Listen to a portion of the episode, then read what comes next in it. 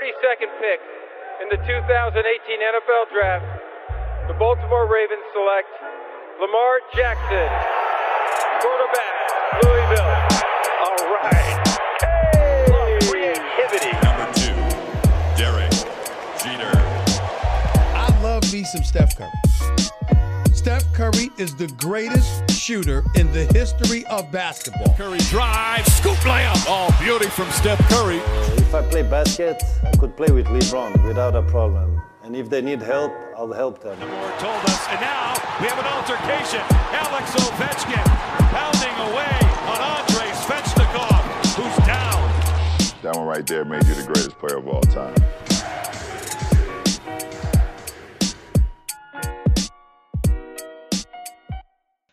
Salut à toutes et à tous et bienvenue sur votre podcast Hype consacré à la MLB. On est de retour et on est content d'être de retour. Pour ce faire, je vais également euh, bah, récupérer nos invités, hein, les, les- les saluer. Donc, je vais d'abord saluer euh, Martin. Tiens, salut Martin. Salut Ibrahima, salut à tous. Et ben oui, hein, ravi d'être de retour pour euh, parler baseball. Et euh, je vais saluer également Gaëtan. Salut Gaëtan. Salut Ibrahima, salut Martin, bonjour à tous. Avant de commencer, je vous rappelle comme d'habitude que le podcast est disponible sur les différentes plateformes de podcast, donc Apple Podcast, Deezer et Spotify.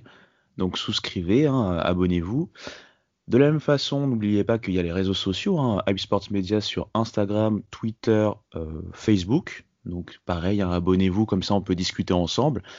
Vous pouvez même, euh, bah, pourquoi pas, vous nous donner vos questions. Ça pourrait euh, très bien faire d'autres sujets pour les prochains podcasts Hype MLB. Trêve de blabla, on va rentrer dans le direct du sujet.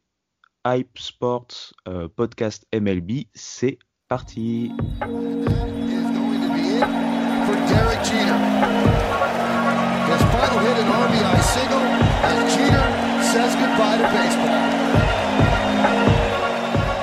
Alors, euh, j'ai une news qui est pas forcément euh, très très sympathique voilà, à entendre. C'est la blessure bien sûr de Corey Seager.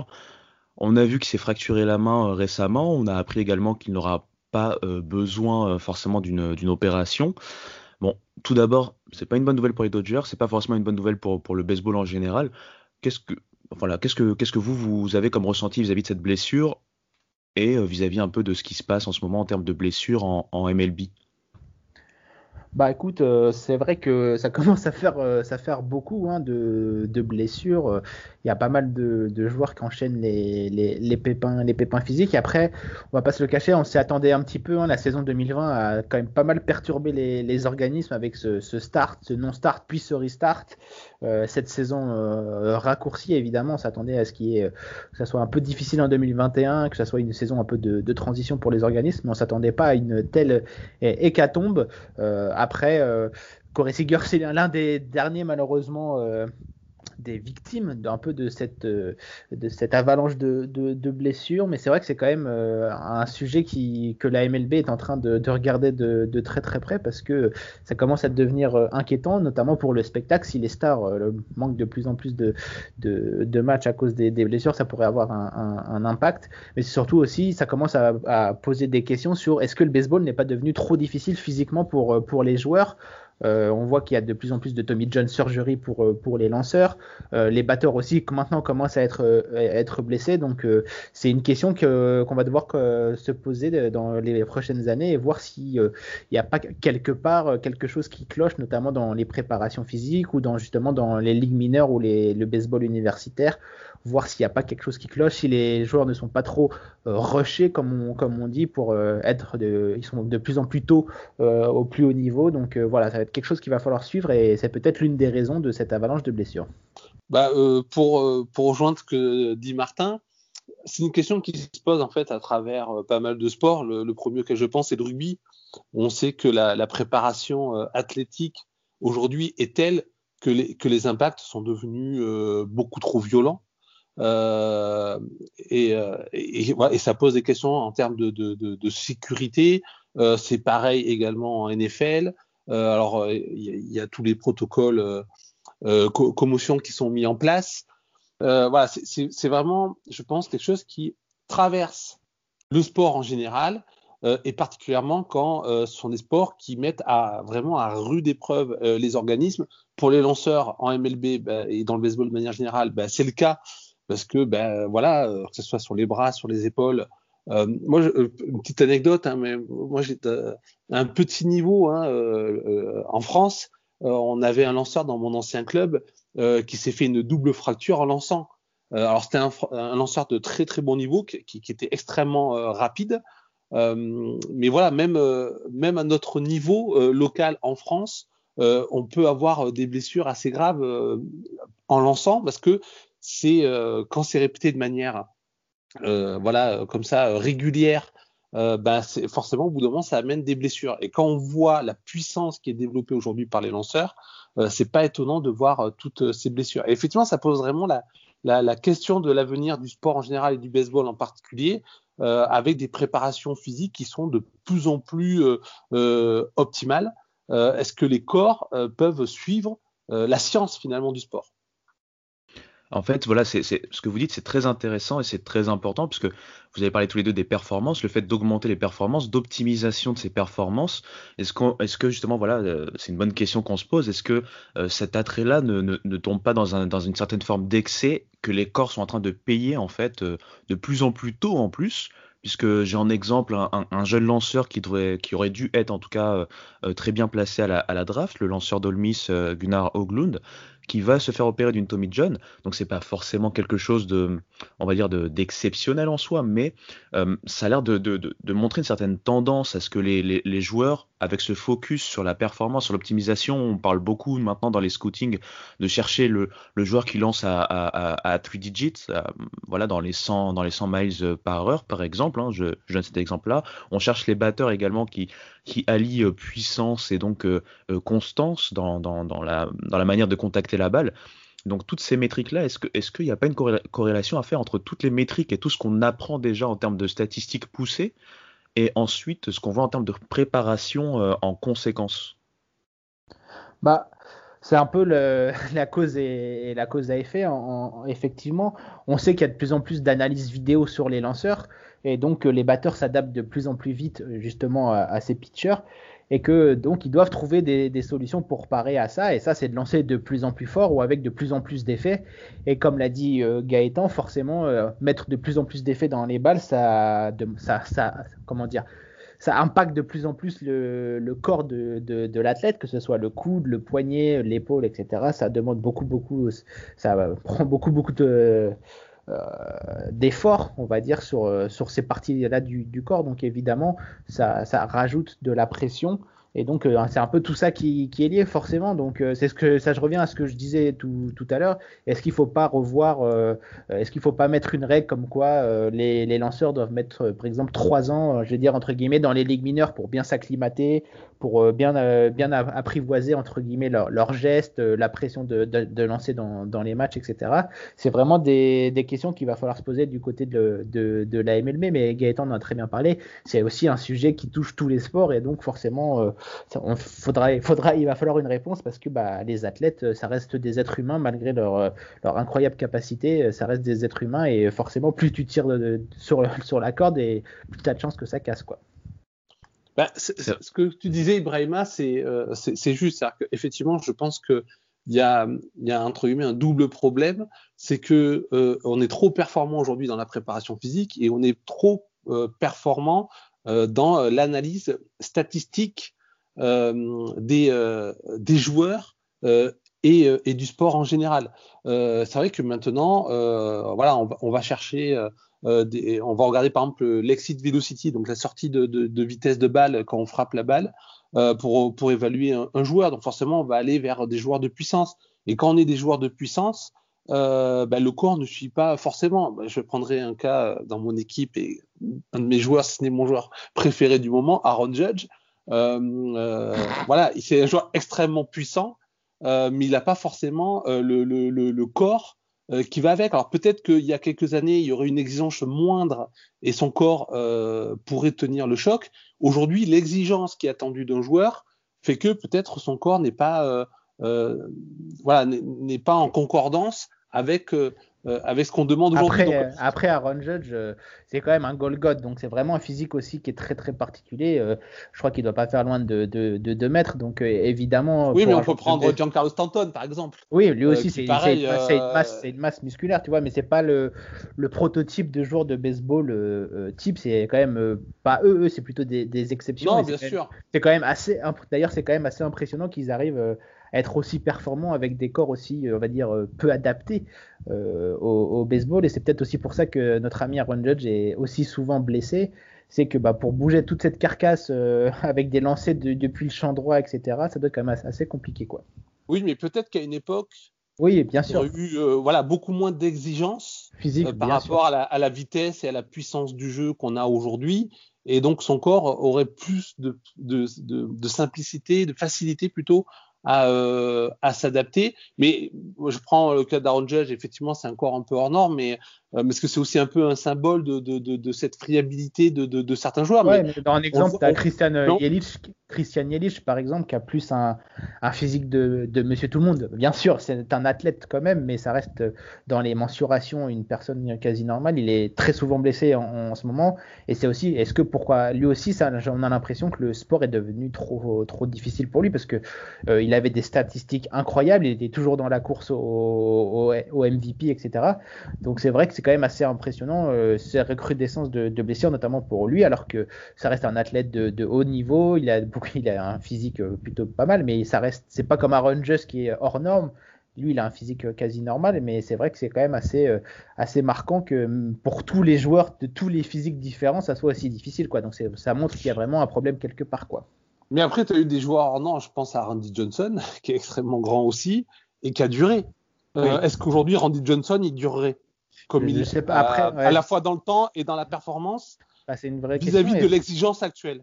Tu vois par exemple euh, le, le, le, personne, la personne, le joueur qui se rassemblerait le plus à Randy Johnson en ce moment, c'est peut-être Justin, Verlander, euh, qui lance euh, très tard dans sa carrière, euh, quasiment dans les mêmes vélocités. Et on voit que là, sa fin de carrière, bah, il est plus souvent sur la liste des blessés.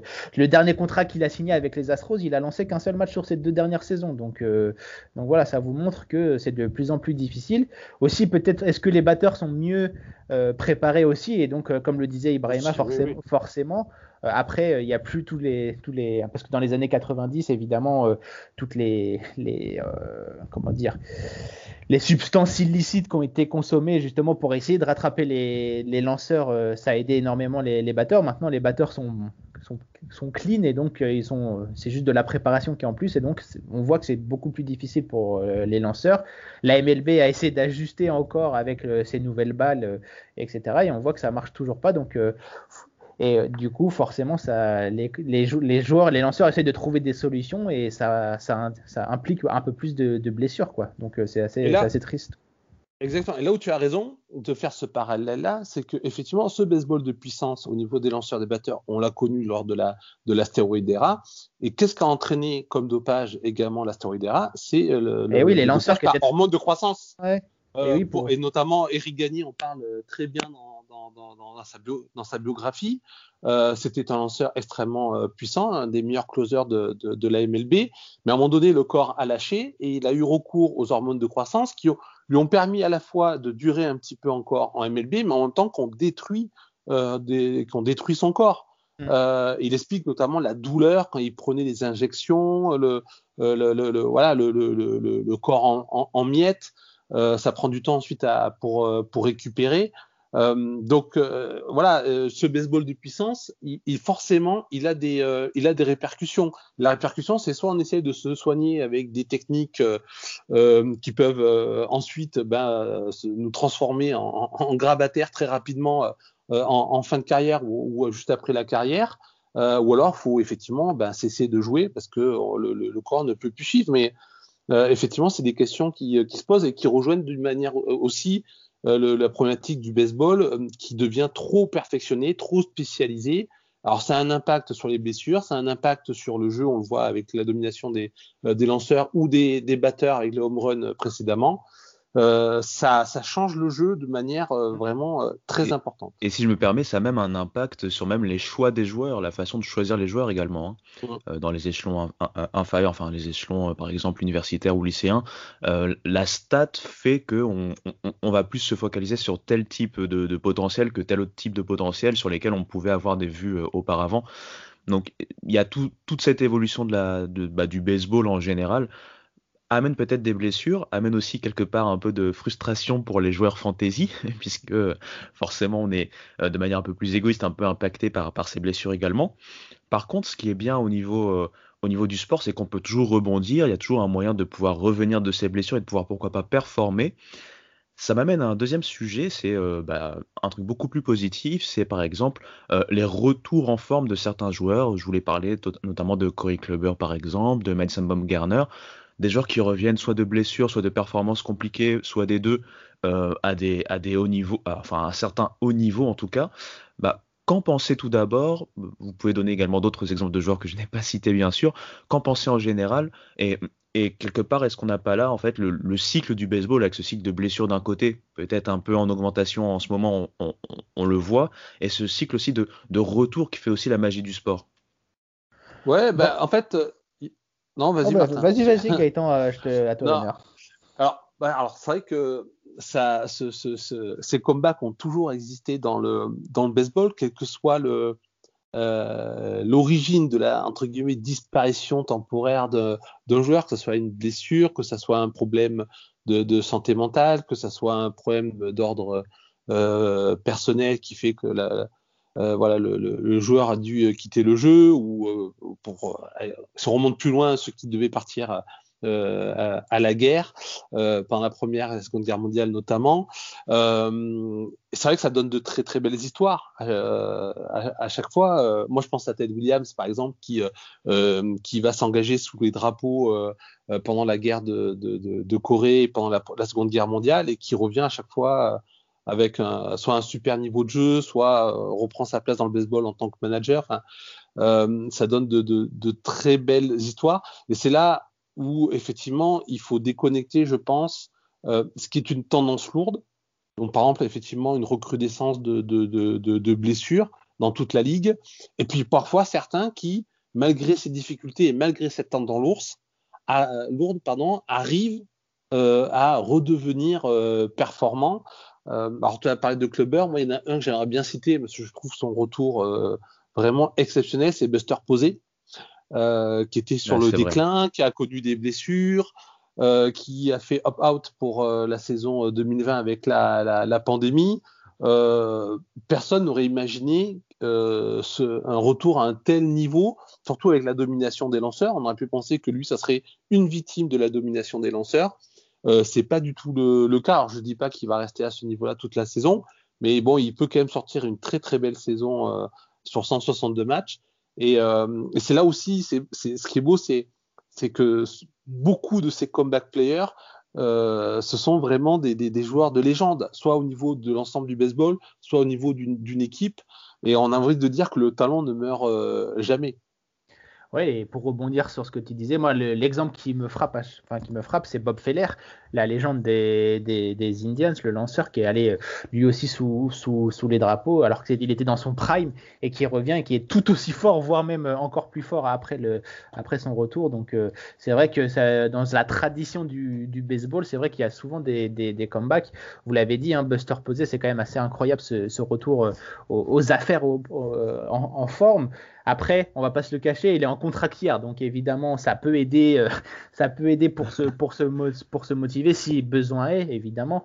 Mais c'est vrai que c'est quand même assez incroyable. Et moi, le joueur qui me l'impressionne le plus, c'est euh, Bumgarner. Tu t'en as parlé, euh, Ibrahima. C'est vrai qu'il était complètement à la dérive depuis son, arrivée du côté de, l'Arizona et des Diamondbacks avec son nouveau contrat. Euh, il a complètement été en perdition euh, en, 2000, en 2020 avec 6,48 euh, diarrhée en, en, 2020, donc très très loin des, standings de, de, Bumgarner et même son début de saison a été très très compliqué. Il faut attendre le 18 avril hein, pour voir Madison Bumgarner remporter sa première victoire en, MLB et pour surtout le voir enfin retrouver la forme qui a été la sienne lors des, différentes épopées de nos amis des, des Giants dans les années 2010. Et là, depuis, depuis le 18 18 avril, il est tout simplement injouable. Il a concédé que 3 petits points.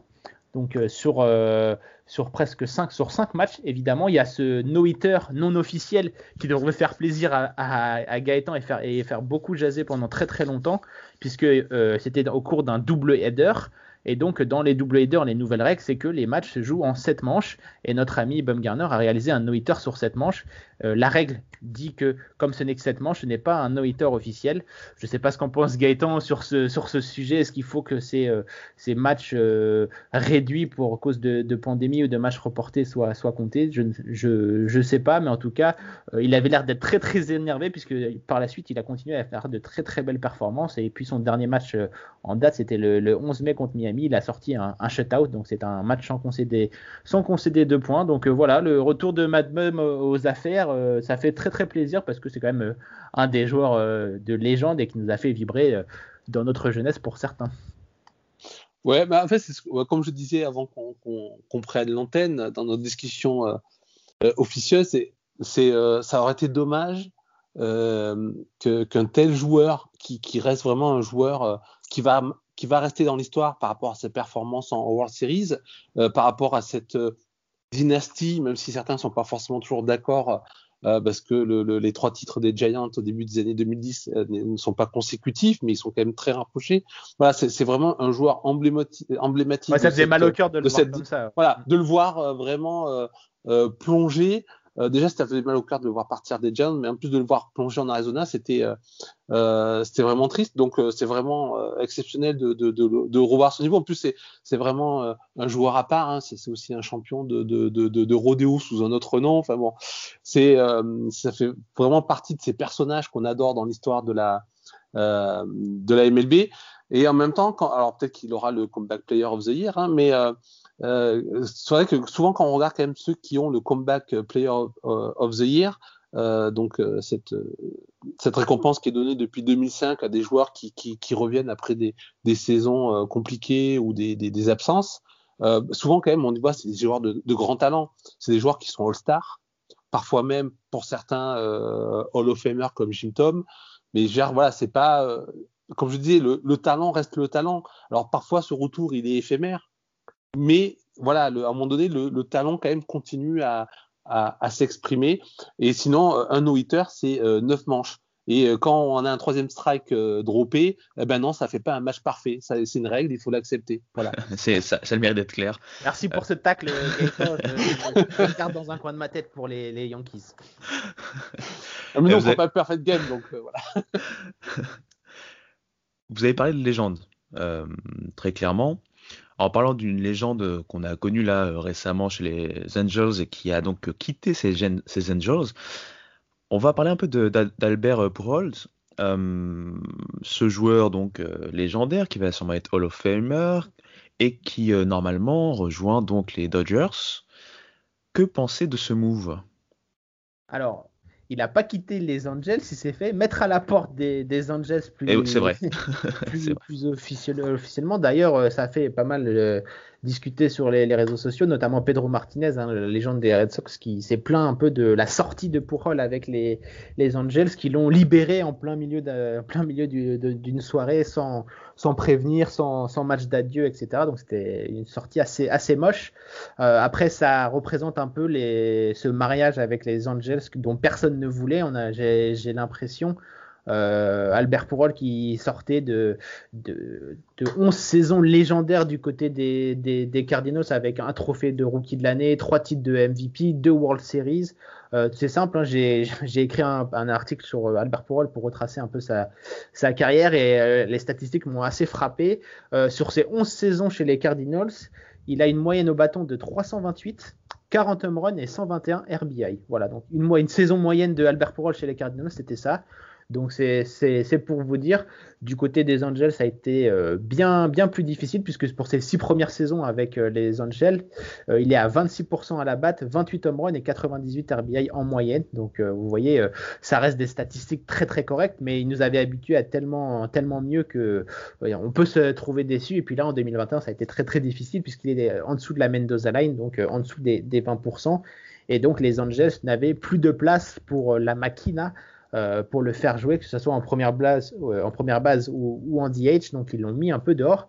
Et la question, c'était de savoir si Albert Pourol pourrait retrouver une place dans un club de, MLB, sachant qu'elles sont très très chères. Euh, et puis, euh, bah, étonnamment, il a rejoint un club de, National League, euh, un club qui n'a pas de, de DH. Et c'est ça qui est assez, assez, assez particulier, c'est que les premiers rapports qui nous, qui nous sont venus, c'est que il a quitté les Angels l'ont aussi mis dehors parce que Albert Pourol ne voulait plus être un joueur de banc. Là, du côté des Dodgers, je le vois pas être autre chose qu'un joueur de banc. Donc euh, c'est assez, assez surprenant euh, à, voir.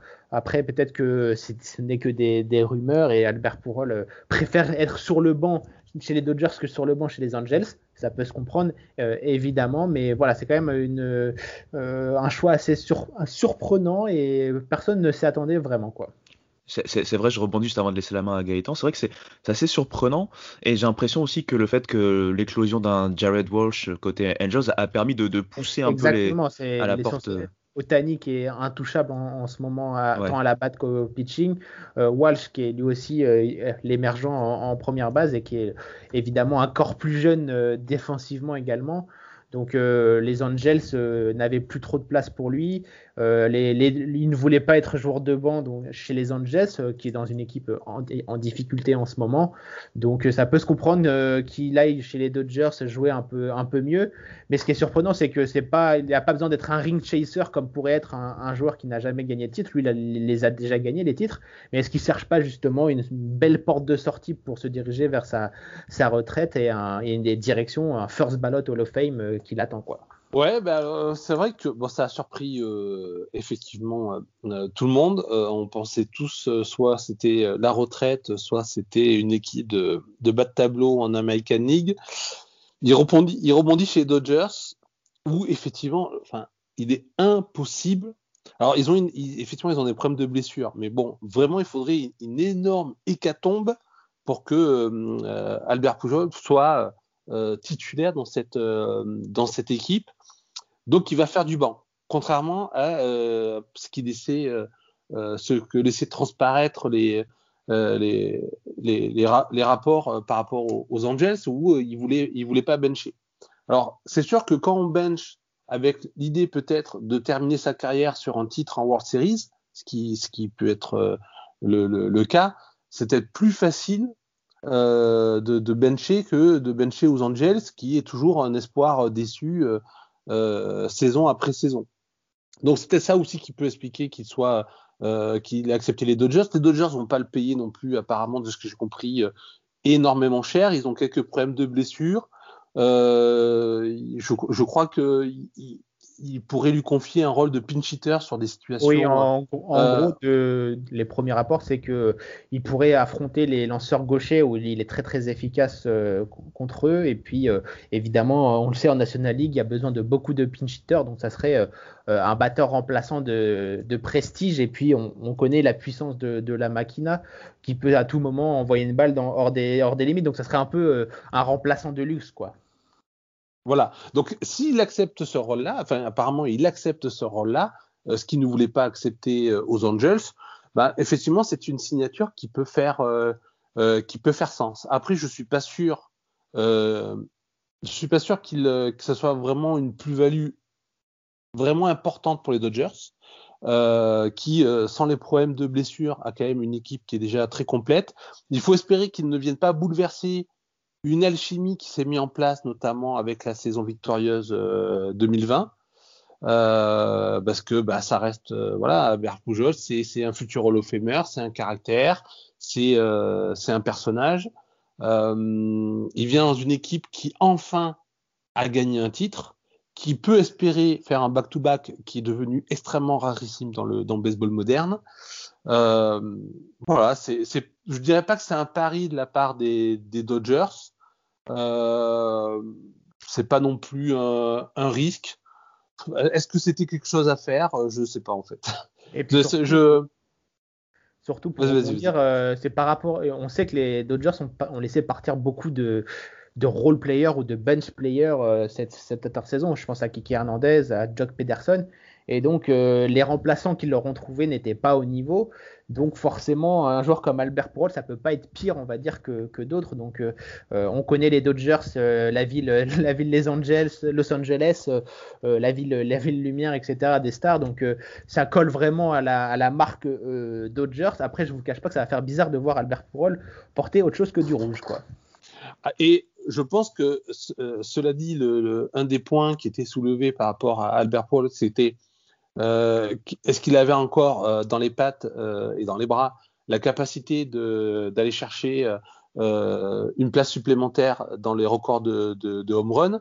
On sait que ça peut lui prendre au moins peut-être deux, saisons, trois saisons. Mm. Là, c'est mort. Je veux dire, avec un rôle de pinch hitter tous les 34 matchs avec les Angels, les, les Dodgers, pardon, ça va être difficile d'aller chercher le, le, le, joueur qui est devant lui. Euh, bon, il, il, va pas forcément frapper tous les 34 matchs, hein, c'est une, une, image, mais euh, c'est pas, je pense. Avec un, un, le record, c'est fini quoi.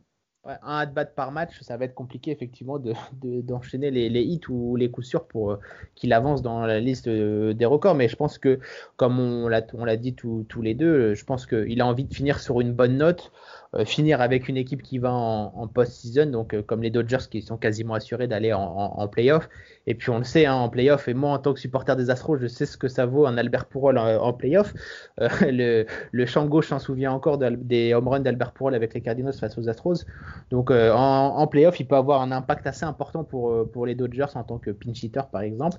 Donc voilà, je pense qu'il veut finir sur une bonne note. Les Dodgers lui permettaient d'avoir ça, donc je pense que c'est surtout pour essayer d'avoir une sortie plutôt, plutôt pas mal plutôt que de terminer sur euh, se, faire, euh, se faire libérer par euh, une équipe comme les Angels. Quoi. Bah, c'est vrai, comme j'ai dit, les talents ne meurent jamais. Hein.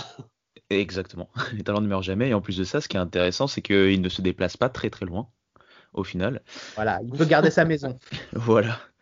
Et en parlant de ne pas se déplacer très très loin, bah nous aussi on va rester en Californie. Eric Chavez comes through, and the A's and Barry Zito have a 5-3 lead. Billy Cox saves. On va cette fois-ci partir dans le nord de la Californie. On va aller regarder un stade qui est un peu vieux, qui a été euh, un peu lâché par d'autres disciplines. Je parle du Coliseum, je parle donc des A's, euh, des Athletics d'Oakland. On a vu que leur projet en fait de faire leur nouveau ballpark, je pense que c'était vers euh, Howard Terminal Waterfront, si je dis pas de bêtises. J'ai ma petite fiche à côté. Ouais, c'est bien ça. Euh, ça. Ça prend un peu de temps. Ça, y a, y a, on va dire même s'il y a du ralentissement, voire il y a un peu de plomb dans l'aile. Du coup, euh, que ce soit la MLB ou les propriétaires, on a commencé à mettre un peu le, le haut là, à commencer à vouloir presser les choses, en tout cas mettre l'alerte, en parlant même de pourquoi pas relocaliser la franchise. Donc qu'est-ce qu'on peut penser un peu de cette situation avec les A's? Bah, euh, Alors c'est vrai que là, il y a, cette décision qui est, tombée qui, euh, de, la MLB qui permet aux Athletics de, euh, de voir d'autres solutions de, relocalisation en dehors d'Auckland. qui, c'est vrai que c'est un projet qui patine un petit peu, mais qui reste quand même la solution numéro un du club. Hein. L'objectif du club et la solution numéro un, ça reste quand même pour le moment euh, euh, Auckland. La ville, notamment sa mère, euh, ont, bien dit qu'ils souhaitaient garder les Athletics. Ils ont déjà perdu pas mal de, franchises d'autres sports majeurs américains. Donc du coup, Auckland perdre les, les Athletics, ça serait vraiment un, un, mauvais signal. Surtout que bon, pour si les gens ne connaissent pas trop, mais euh, Auckland, c'est en gros la ville populaire, la ville euh, historiquement ouvrière, qui est juste en face de euh, San Francisco, qui est la ville bourgeoise, qui est la ville des élites, qui est la ville de, de l'intelligentsia. Donc il y a un peu ce rapport-là entre, entre les deux villes. et du coup, Auckland, il y a, y, a, y a, toujours eu une sorte de sentiment d'infériorité, de ne pas avoir la même légitimité que la grande San Francisco, que la belle San Francisco. Euh, donc du coup, si en plus maintenant ils perdent leur dernière équipe de, sport majeur, euh, voilà, c'est pas forcément un très bon signal envoyé à la ville, à ses habitants. Donc la, la mairie euh, veut ce nouveau stade. Le problème, c'est que ce nouveau stade, il doit être construit sur des fonds privés.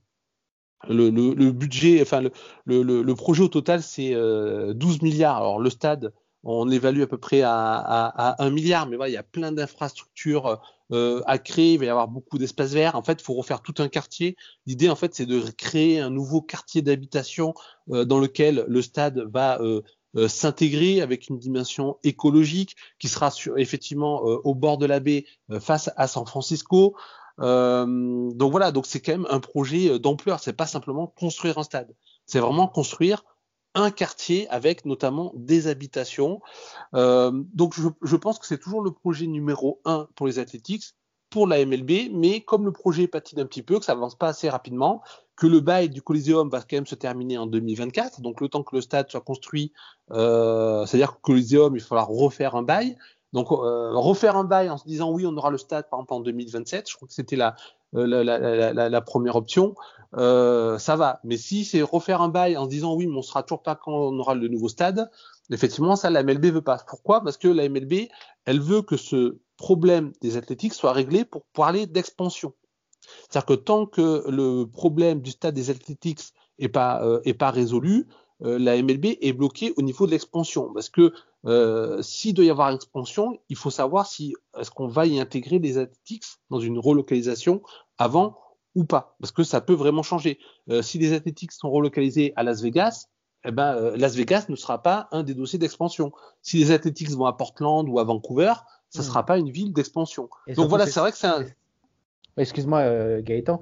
Et c'est aussi pour ça que c'est euh, cette sortie un peu, euh, c'est en gros c'est une question de, timing parce que on sait que pour rentrer dans des ligues fermées, il faut sortir le, le chéquier. On sait que les ligues ont perdu énormément d'argent avec la, pandémie et les saisons 2020. Et on sait qu'en MLB, il y a des, des villes et, et, des fonds privés qui poussent avec insistance pour rentrer. Et donc, évidemment, euh, cette, euh, cette sortie de Manfred sur les Athletics, c'est vraiment un énorme coup de pression pour euh, justement avancer sur ce dossier des, des de l'expansion. quoi. Voilà, je te, je te, je te redonne la main, Gaëtan. c'était vraiment pour ajouter que c'était vraiment dans le calendrier de la, la, MLB. En fait, ils veulent vraiment terminer un peu cette épine dans le pied qui est les, les Athletics. On sait hein, que la franchise n'aime pas trop investir. le propriétaire se serre la ceinture, etc. Donc euh, on essaye de, pousser pour euh, régler ce problème et ainsi passer aux, choses sérieuses avec euh, l'expansion et notamment Nashville. Oui, parce que de toute manière, le Coliseum est, trop vétuste. en plus, il y a des problèmes d'éclairage, il y a des problèmes de refoulement d'égouts. voilà, c'est un peu aussi une des raisons qui, ont, poussé les, Raiders à, partir à Las Vegas. Donc le, stade ne peut plus continuer à accueillir euh, une équipe d'un sport majeur, une équipe de la de, la MLB.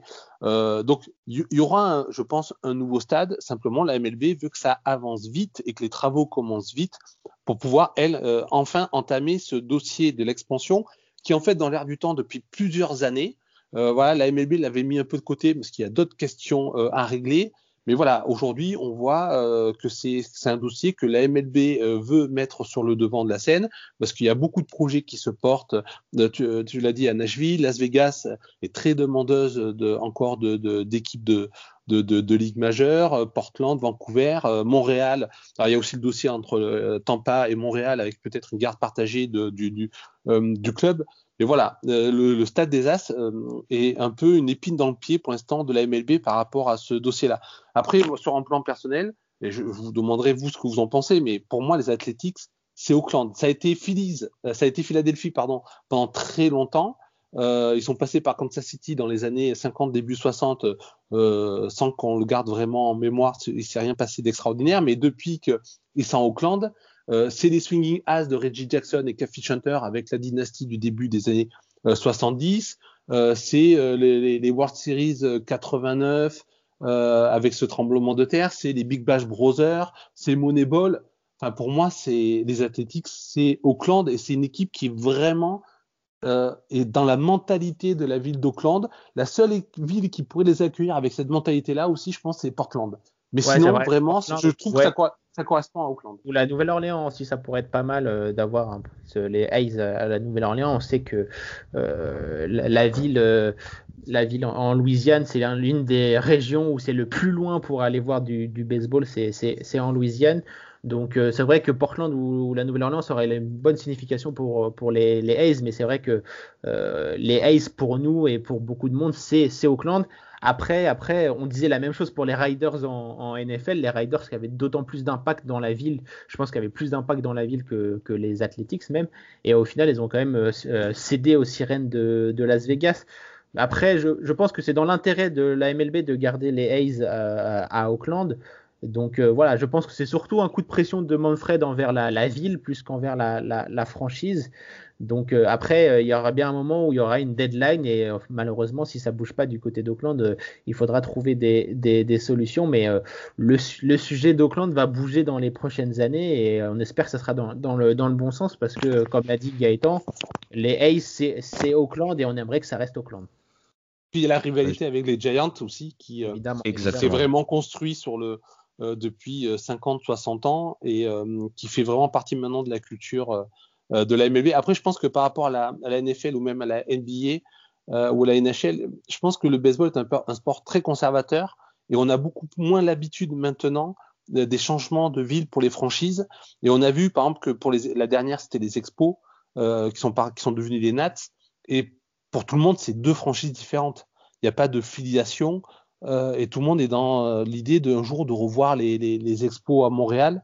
Euh, on est beaucoup moins, je pense, habitué euh, à ces changements de, euh, de, ville depuis cette période justement de relocalisation vers l'ouest des équipes de, la MLB. Donc, oui, pour moi, ça restera Auckland. Mais sinon, Portland.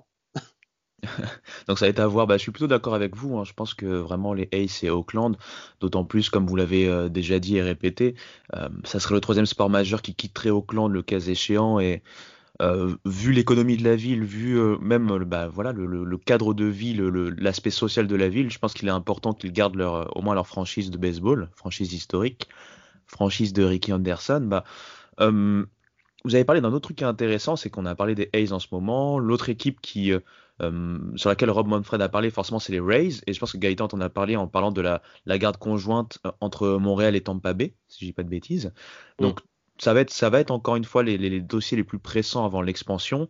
Euh, vous de votre côté, s'il y a une ville qui doit, euh, qui doit, qui doit venir en fait suite à l'expansion, parmi celles que vous avez citées, donc Portland, Vancouver, Nashville, Charlotte, Montréal, euh, voire Las Vegas, quelle est la ville pour vous qui, qui, qui, qui semble la plus entre guillemets légitime Je sais pas si c'est le bon mot, mais, en tout cas que vous vous aimeriez voir parmi les équipes, les nouvelles équipes à arriver en fait.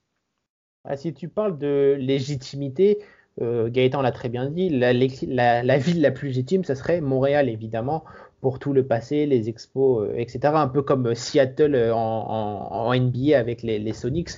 c'est vraiment des franchises qui sont marquées et qui sont liées à, leur sport. Et donc, je pense que si on parle de légitimité, ce serait évidemment Montréal qui serait en, tête de liste. Après, si en termes de business, etc., évidemment, les, villes qui, tiennent la corde, c'est Las Vegas et Nashville qui ont des très très beaux projets.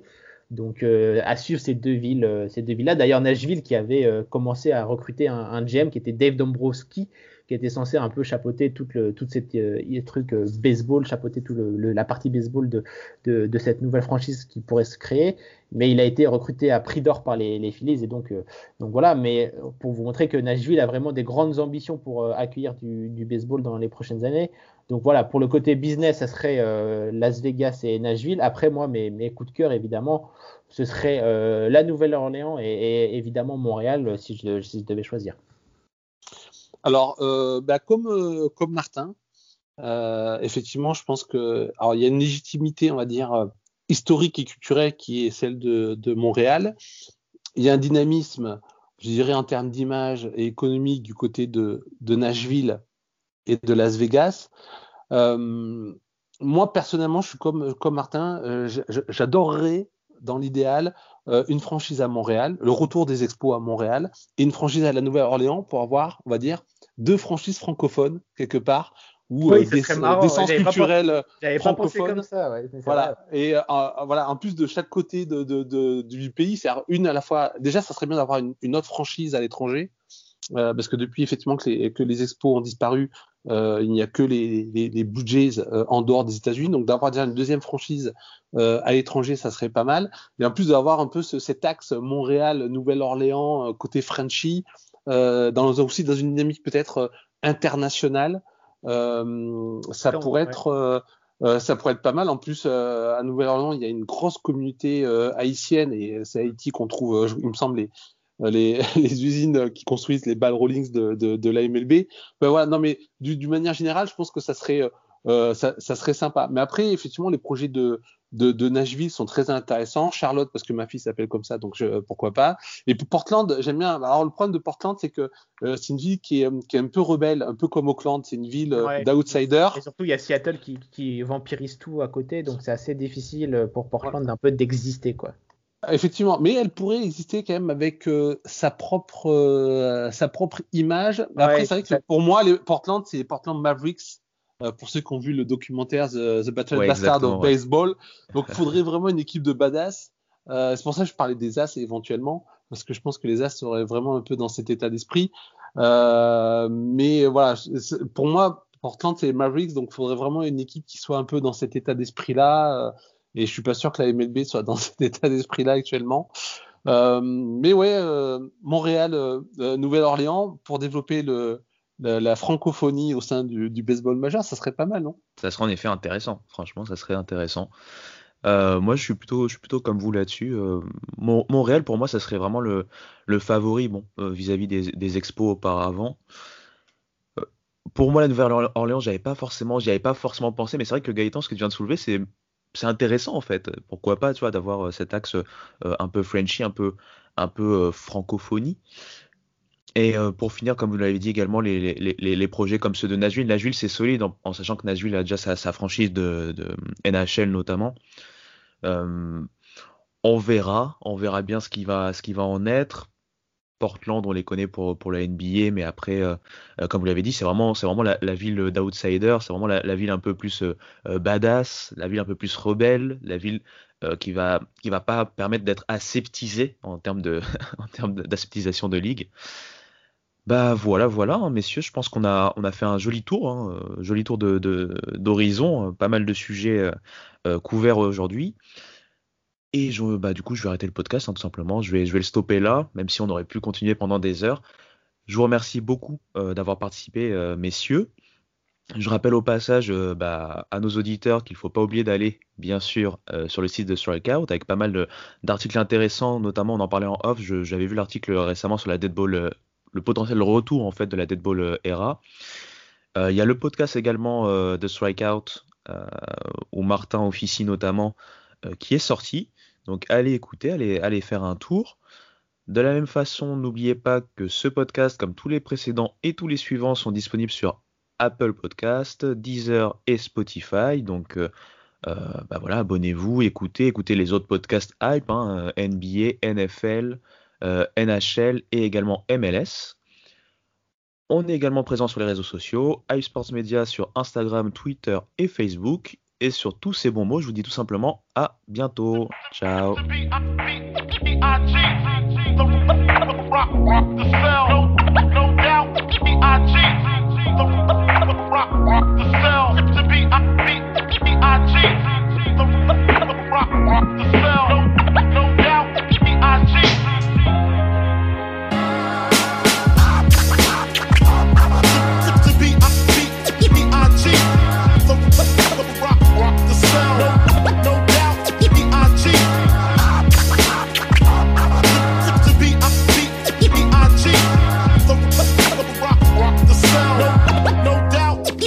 cheat. I cheat.